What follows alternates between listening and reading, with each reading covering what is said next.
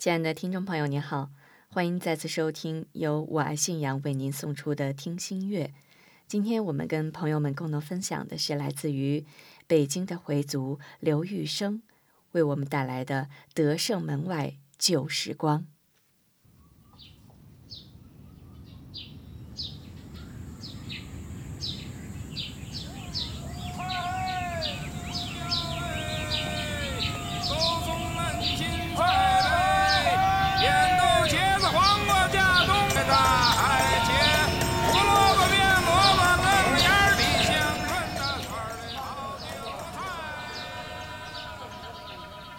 北京德胜门外，也是回民聚居区，可它远没有牛街那样的名气。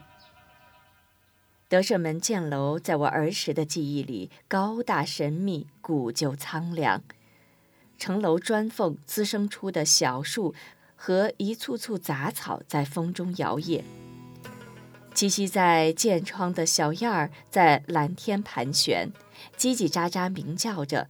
排出的粪便把岁月风蚀的城砖染上斑驳的灰白。城楼下过井之人的消遣地，一些风烛残年的老人倚靠着墙根儿，或蹲或坐在麦单儿。冬天眯缝着眼睛，揣着袖管在向阳处晒太阳；夏日里追着树荫乘凉遛鸟。贱货用低缓的京味儿老话谈天解闷儿，闲扯着老北京的传闻和琐事。令人目眩的护城河水泛着水草腥气的泡沫，日夜不息地向东流淌，悄悄地带走了时光。斗转星移，岁月沧桑，德胜门城楼下的景致。亦变化无常。走过箭楼下的护城河木桥，东西两侧的桥栏呈灰白色，今年日晒雨淋，已让它爆裂出粗糙的纹理。如果手不经意地碰触到，会被划伤或扎上木刺。千百万人次的行走，让桥面成了弧形。凸起的木阶子磨得像骨质般光滑，脚踩在上面很不舒服。过桥向北，德外喧闹的街景出现在眼前。西侧的冰窖口进出着各式拉冰的运输工具，盖着破麻袋片的天然大冰块整齐地垛在车上，骑平板三轮的人几乎是站在脚蹬子上费力地蹬着。融化的冰水点点滴在冰窖口湿漉漉的小柏油路上。盛夏烈日当空，卖冰壶也是一个营生，相当于现在卖冰棍儿的。前不久，我拜访一个邻居，说起冰窖口，他说小时候就卖过冰壶。带上一个铁签子，推一个三角梯子状的小车，五大枚铜钱儿趸来一块冰，推到街上一吆喝，赶脚的、拉洋车的都会来买。一个铜板凿下一块，抛去本钱，卖好了能挣五大枚。说起这段经历，他神情是欢快的。不经意间，老人布满沧桑的脸上流露出了一丝本该属于孩童的顽皮。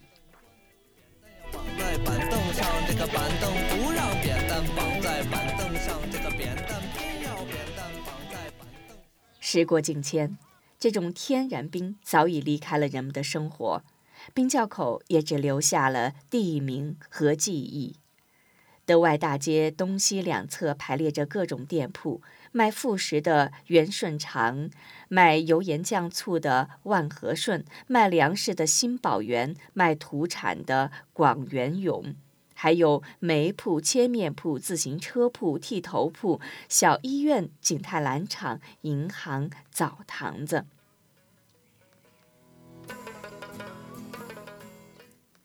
马路上车来车往，人头攒动，醒目的白色礼拜帽间杂其中。可接筒子的各种食品香味儿不时地飘进鼻腔，撩拨你蠢蠢欲动的食欲。西三园的清真小吃琳琅满目，油饼、糖油饼、蜜麻花、糖耳朵、油酥火烧、螺丝转、豆面丸子、炸豆腐、豆腐脑、豆浆。值得一提的是烧饼，那叫地道。先在饼铛上烙，然后放到炉里烘烤。烙烧饼的手艺，掌握火候的本事，完全按师傅的规矩，毫不含糊。饱满的半发面烧饼上覆盖着一层焦黄的芝麻，拿着烫手，咬在嘴里，外焦内软，层多得像褐色的花朵，不干不粘。芝麻酱香和椒盐味儿在齿间肆溢。让人吃了一个，想着第二个。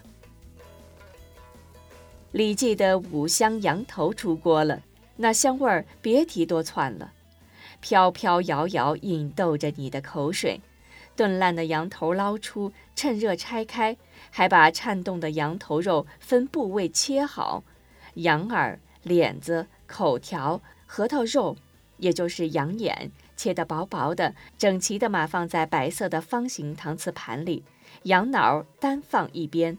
各部位口感不同，买主可根据自己的喜好选择。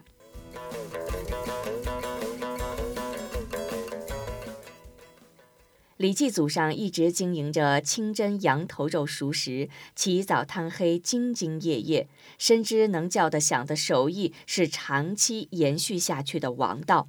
苦心揣摩，研制出了酱羊头的秘方，使字号得以代代相传。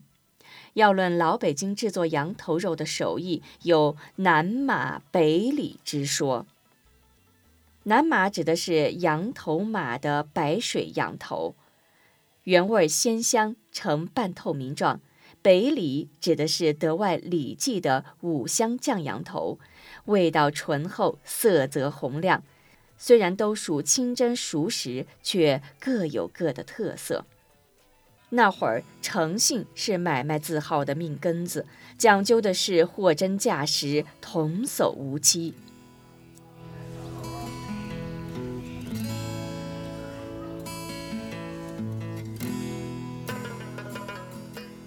第三代传人李老掌柜头戴白色礼拜帽，身系白围裙，干净利索。秉承李记的老传统，把买卖经营的有声有色。他真诚地面对每一位客人，即使是小孩儿。要点什么三儿？给你爸买下酒菜啊。嗯，买一毛钱羊脑。老掌柜麻利地称完，又放上一块儿，说：“得儿，再饶点儿，别掉了哦。”拿起一张浅黄的草纸，包好递给了小孩儿。说白了，老爷子怕小孩耐不住嘴馋，半路上偷吃一块儿，回家就不好交差。要论德外吃食，惠四爷的炸黄花鱼也是街上一绝。黄澄澄的炸黄花鱼，一水儿头朝外码在长方形的柳条笸箩里。惠四爷手拿着把芭蕉扇，坐在马扎上等着主顾上门。巴掌大小的黄花鱼裹上面糊，炸得金黄酥脆。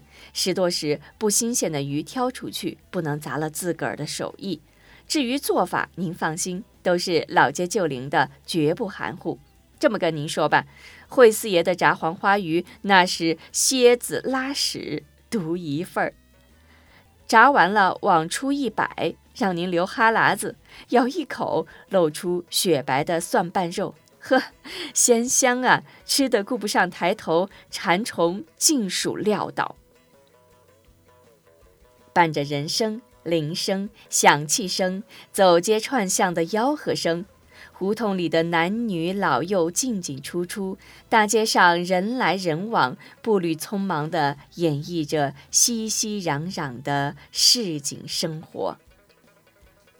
大个儿甜，先尝后买。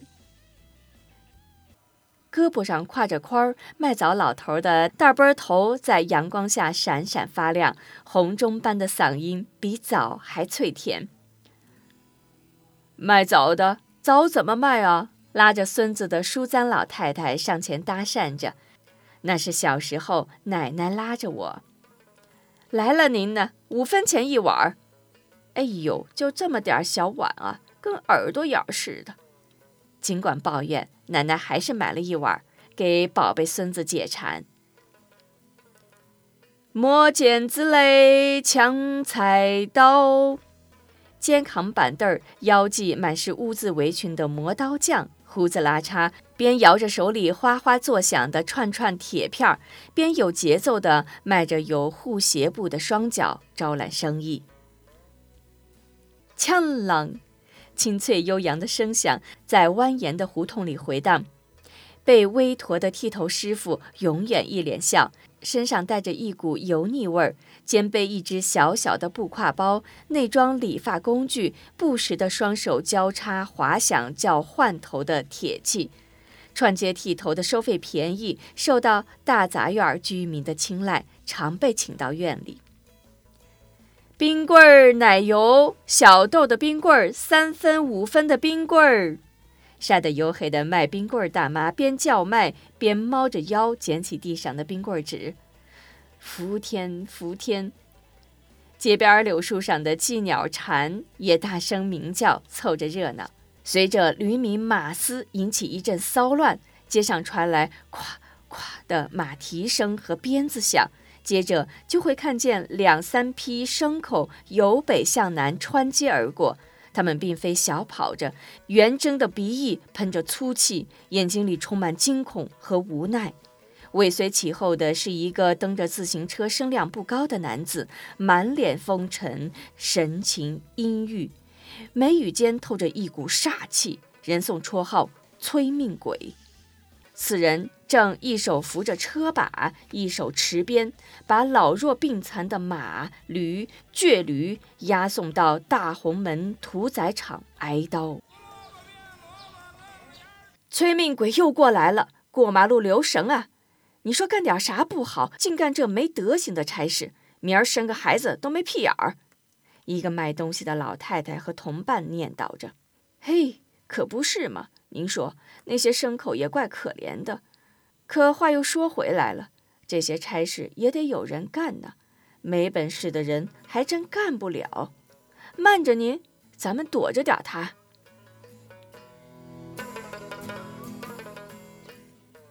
这个行色匆匆的人，宛如取命的小鬼，长途奔忙，隔三差五出现在街上，不得不佩服这个人的能耐。他手中的鞭子又准又狠，不管多么难缠的牲口，都会按照他的旨意顺从地向前小跑。他们是否会感觉到这趟是死亡之旅呢？这一幕，人们已经司空见惯。随着人畜绝尘而去，街上又恢复了常态。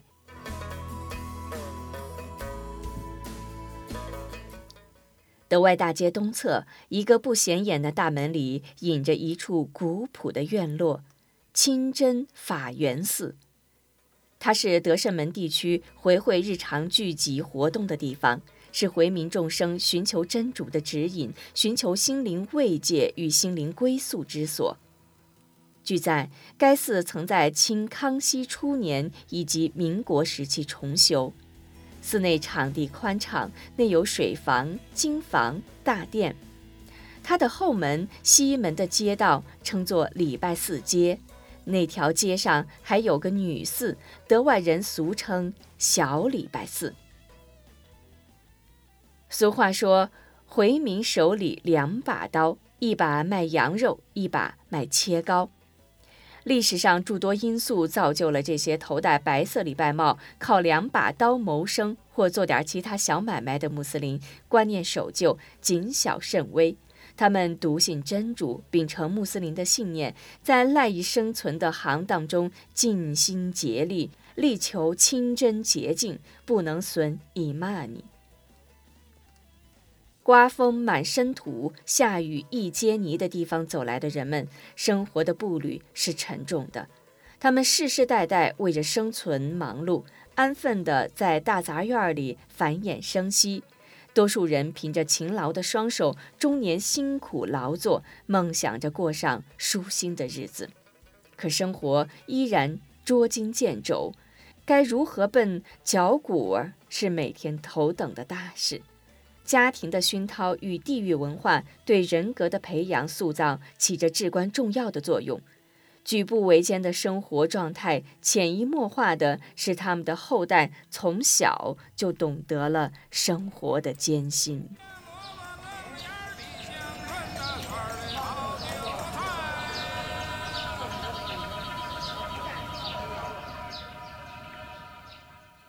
建国初期，政府举办了各种培训班，组织少数民族青年学习知识技能，以适应新的社会生活。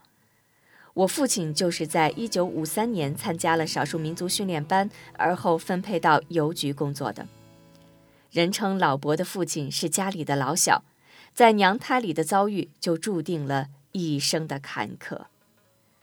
奶奶是续弦，怀他的时候已四十有余，和儿媳妇儿同时生孩子，让奶奶处境尴尬。奶奶几次爬上八仙桌往下跳，试图用这种。笨拙的土办法使自己流产，然而父亲依旧按时降临人世，体验宿命中的欢欣与悲愁。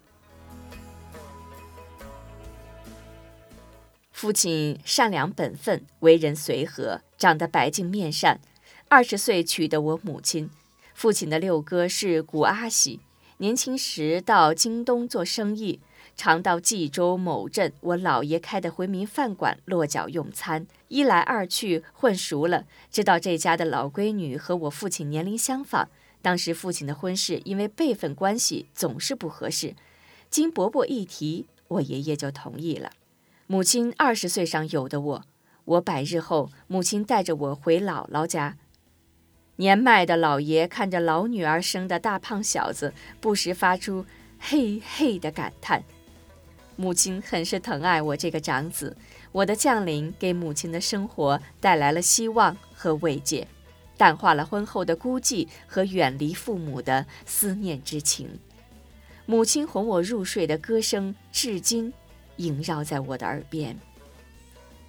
小秃小秃卖豆腐，卖豆腐好辛苦，卖的不够本儿，回家就打媳妇儿。媳妇儿说。你别打我，愿你给的多。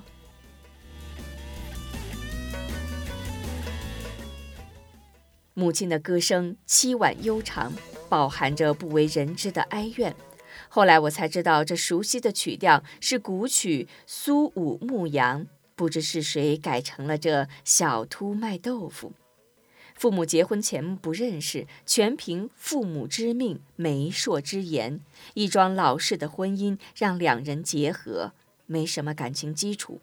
父亲生性懦弱、沉默寡言，母亲性情刚烈、快人快语，像大多数的包办婚姻一样，经过岁月磨合，慢慢生成更多的是相依为命的亲情。母亲心灵手巧，悟性强。做的一手好针线活儿，很会过日子。即使生活最困难的时期，我们四个孩子也从未穿过破了烂了的衣裤。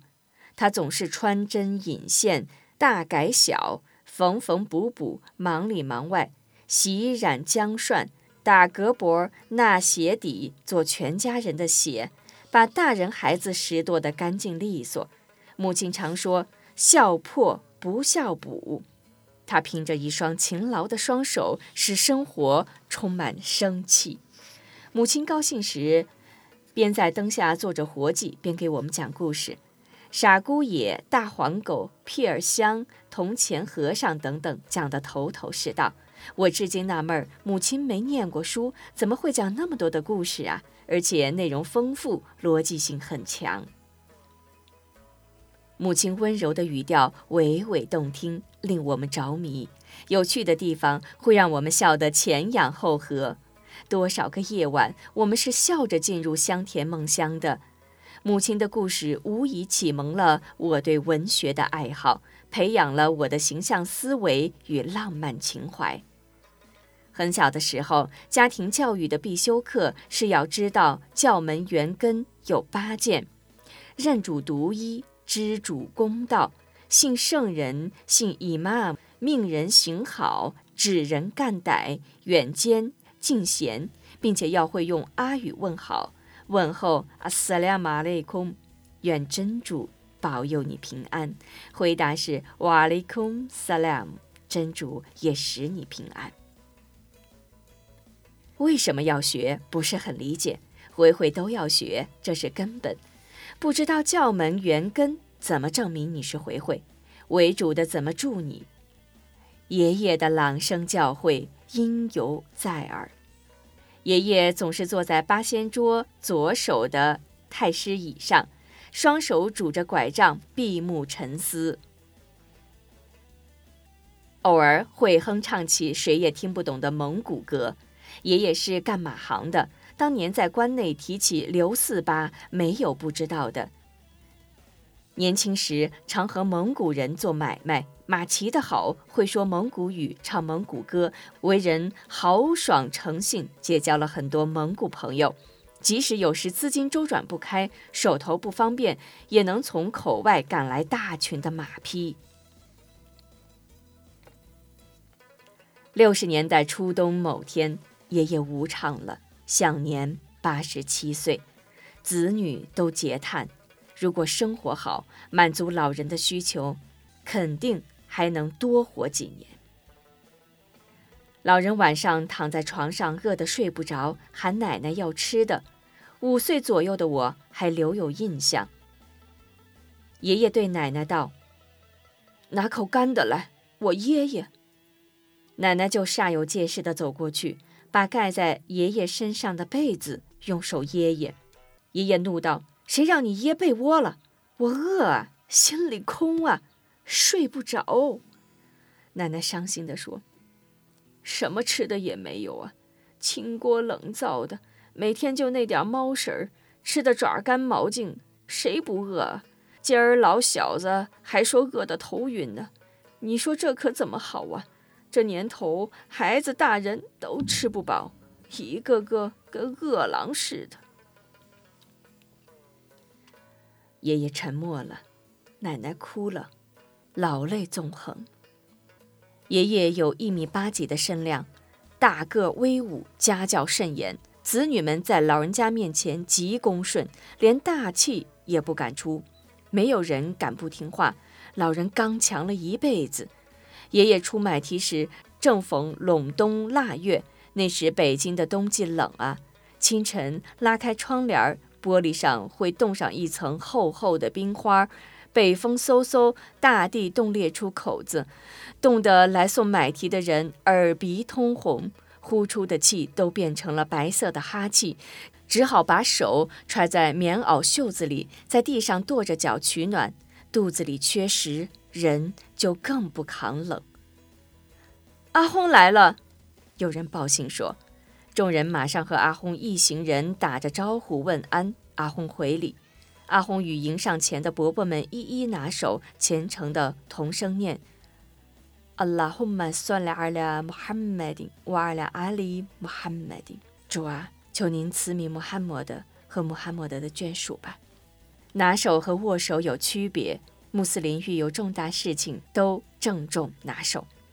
寺里人领着伯伯进屋打整亡人。屋外，阿呼面向西方，双膝跪下，开始念经。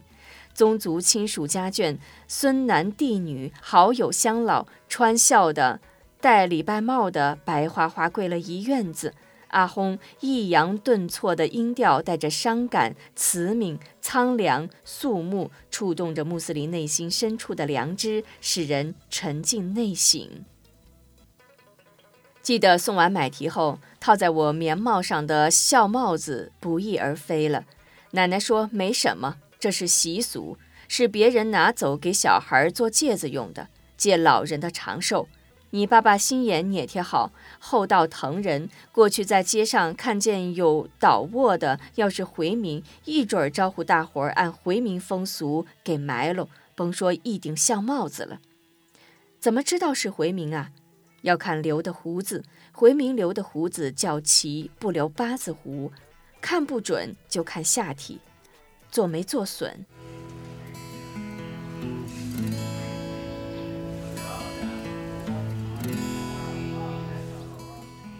长大了些，常被家里人打发出来买东西，诸如油、盐、酱、醋以及少量的米啊、棒子面啊。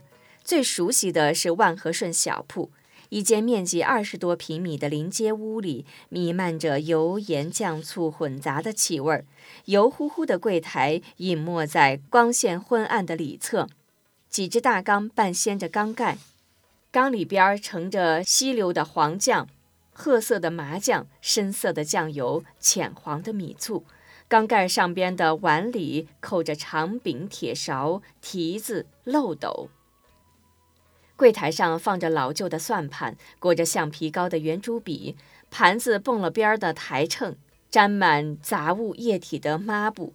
买东西永远排队，售货员手脚不识弦儿是常态。通常是两位系着人造革的围裙，非常职业的写本儿，打油打醋，舀黄酱、芝麻酱，用一个装着灯泡的特制的箱子逐个儿照鸡蛋，有坏的挑出来，一丝不苟的去称，收钱找零。这个柜台后面大概是三个人倒班守货，那个个子高的老头给人总体的印象是长。秃顶四周留有稀疏的白发，两腮塌陷的长脸，粗哑的嗓音，张嘴一说话露出的是长牙，老花镜总是滑落在鼻子上，用一对发黄的眼珠注视着你，发问：“买什么？”一看到他，我的心里就发毛。另一位老头个子比较矮，秃头油光可见，给人的印象是尖。尖腮尖声，卖东西也尖，绝不多给你丝毫。这个地区的老人们总说一句歇后语：“万和顺的伙计，尖子儿。”我想说的可能就是他。还有一位妇女，准确地说是个老年妇女，圆圆的胖脸上一对眯缝眼，个子不高，人很安静，总在柜台和大缸之间来回转悠。排队感到无聊时，我会把目光移到右手的柜台，那里明亮多了。玻璃柜台里陈列着各式清真糕点、酥皮、蜜宫、撒琪玛、江米条等，诱惑人的眼球和胃口。它们是什么滋味儿？一定很好吃。有朝一日挣了钱，一定每一样都买来品尝品尝。真有能力买了，却不想吃了，倒是时常买些孝敬母亲。那年头，吃水困难，一根公共自来水管供应着几十户平房大杂院人家，几乎家家备有水缸，把半人高的水缸蓄满，逐渐成了我和弟弟每天的任务。开始是一个水桶，穿上一根扁担，两人担水。后来我能独自挑水了。从踉踉跄跄、晃晃悠悠挑起半桶水，直到自若地担起一整挑。自来水管龙头安在街门外的大院里，水管暴露部分用砖砌起保护层，里面填满锯末，以防冬季冻裂。方形的砖垛外面只露一个圆轮开关的水龙头。直径寸许的水管要满足胡同内几十户几百人的生活用水，取水处热闹的情形可想而知。洗衣服、淘米、洗菜的、洗头、漱口的、刷锅、洗碗的，盆儿接桶盛，人跟走马灯似的络绎不绝，有时不得不排队等候。冬天，水龙头冻着带着白霜。如果哪个小孩犯傻，伏在水管上喝水，嘴唇会被冰冷的铁质水龙头粘住，粘下一层皮，流出血，疼得掉眼泪。另一处不得不说的地方就是公共厕所，要想方便，必须到后街的公共厕所。厕所旁一株有了年头的臭椿树，枝繁叶茂，郁郁葱葱，树身光洁挺拔，长在地势略高处。儿时常在这里玩耍。树上有神秘的漂亮甲虫，红色脊背上布满黑色斑点。带来后放入空火柴盒里，举到耳边就听到里边有沙沙的声音。大椿树茂密的树荫在炎热的夏季为公共厕所撑起一片阴凉，让里面出工的人们受益不浅。厕所面积不是很大，要解决那么多人的生理需求，空间的利用自然就要达到极致。南北两排蹲坑咫尺相对，排泄过程相互一览无余，没什么隐私。为什么要描述这难以启齿的事情呢？我想说明当时的百姓生活状况，究竟多少户居民配备一个公共厕所不清楚。总之，上厕所所赶上早晚高峰时，您得排队。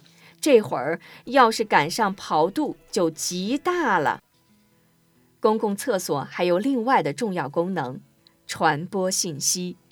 东后街的艾老头就把它当作演说的场所。这位被人誉为话痨的老先生，常年剃着光光的脑袋，白皙的脸上点缀着几粒浅浅的麻子，身着黑色中式衣裤，裤腿脚总是扎起来，轻便的圆口鞋配上白线袜，黑白分明，透着那么精神。老先生进厕所旋抹干净便坑的同时，也留心谈话的对象，往下一蹲就天南海北无所不至，仿佛不这么看山，功就出的不痛快。不蹲个个把小时绝不罢休。估计隔壁的女厕所也有不确定的听众，隔墙上有洞，一灯男女厕所共用。听说雍正的头被人发现了，艾老头进厕所一看，有熟人何胖子在那儿蹲着呢，马上来了镜头，走到正对着何胖子的坑上，裤子还没解利索就撩上了。哦，是吗？嗯，哪儿发现的？何胖子一边使劲一边应着，说是在雍和宫的一间大殿的房梁上。艾老头稳稳地蹲了下来，盯着何胖子答道。那怎么会？距现在几百年了，即使有人头骷髅，又怎么认定是雍正的？听说就是雍正爷的人头。当年雍正驾崩时，人头没有了，说是吕四娘给砍下后带走了，杀了雍正，给他爹吕留良报了仇。这雍正爷下葬时只好装了个金头。头些日子，这人头被修大殿的给发现了，想不到吕四娘给搁到那儿了。嗯。有这事，邪乎！嘚儿，回见了您，家里的煤球快没了，我得赶紧上煤铺子叫煤去。我偶尔遇上艾老头，恰巧厕所里没有其他人，艾老头就用发亮的眼睛瞄我。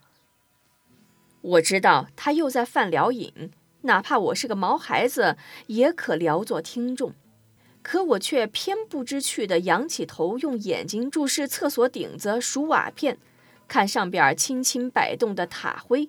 这时，艾老头就会索然无味地把头埋在耸起的肩窝，双手拢在袖管里，眯起眼睛，心不在焉地稳稳蹲着，像一尊黑色雕塑。艾老头无唱后，厕所里变得安静了许多。熟人相遇，除了敷衍的客套一下“吃了吗”，大家都在沉默中例行公事。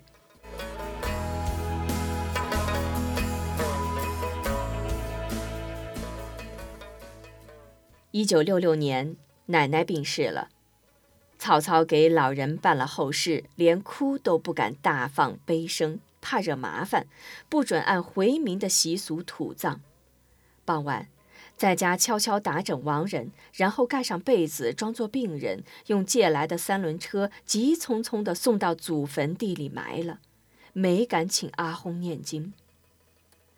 奶奶无常后，我老是害怕，不敢在行亡人的那间屋独自停留。我总想跑，想躲外边。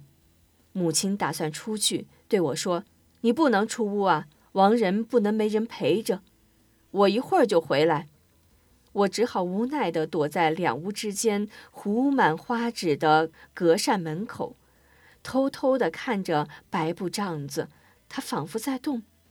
屋子寂静无声，风刮响窗户纸的动静让我惊恐不安。香炉里巴兰香的蓝烟袅袅上升，在慢慢散开。我忽然想到，再也见不到奶奶了，不知不觉流下了眼泪，强忍着不敢哭出声，怕奶奶从帐子后面走出来。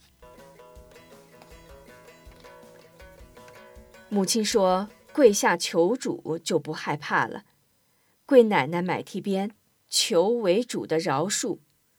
跪。不是跪亡人，是跪自个儿。送走奶奶后，母亲对着空荡荡的屋子大哭了一场。我还记得母亲的哭诉，说奶奶一辈子老实仁义，不会刁难儿媳，娘俩好了一场。后街一个人送外号“武大郎”的小姑老头，在家里被煤气熏死了。街道居委会出人给办的后事。一个哭的人都没有，让人觉得悲凉和凄惨。小老头孤零零地住在大杂院一间面积很小、光线很暗的小耳房里，和谁都很少来往。他只要在街上一出现，就会成为一群淘气孩子取乐的对象。这些孩子齐声高喊：“武大郎，武大郎！”每次都会引得小老头暴跳如雷，破口大骂。孩子们会嬉笑地躲进暗处，继续逗弄这个孤苦的人。除非有好心的街坊出面干涉，否则绝不罢休。这些孩子是谁家的，他一概不知，无法去申诉。街坊发现两天没见老头出门了，喊了半天屋里没动静。找来街道上的人撬开了房门，煤灰把炉口堵了。母亲听说后感慨地说：“为主的就是这么安排的啊！孤苦一个人，没亲没故，要是病倒了没人伺候，那就惨了。”某日，母亲怀里的小弟突然向着糊纸的顶棚笑了，并扭头追逐不确定的目标，继续笑。母亲对我说：“你奶奶在逗他玩。”你奶奶进天堂了，可卢哈舍不得走，还要在家里待些日子。眨眼的顿压，永久的后事。去，再点上一根巴兰香。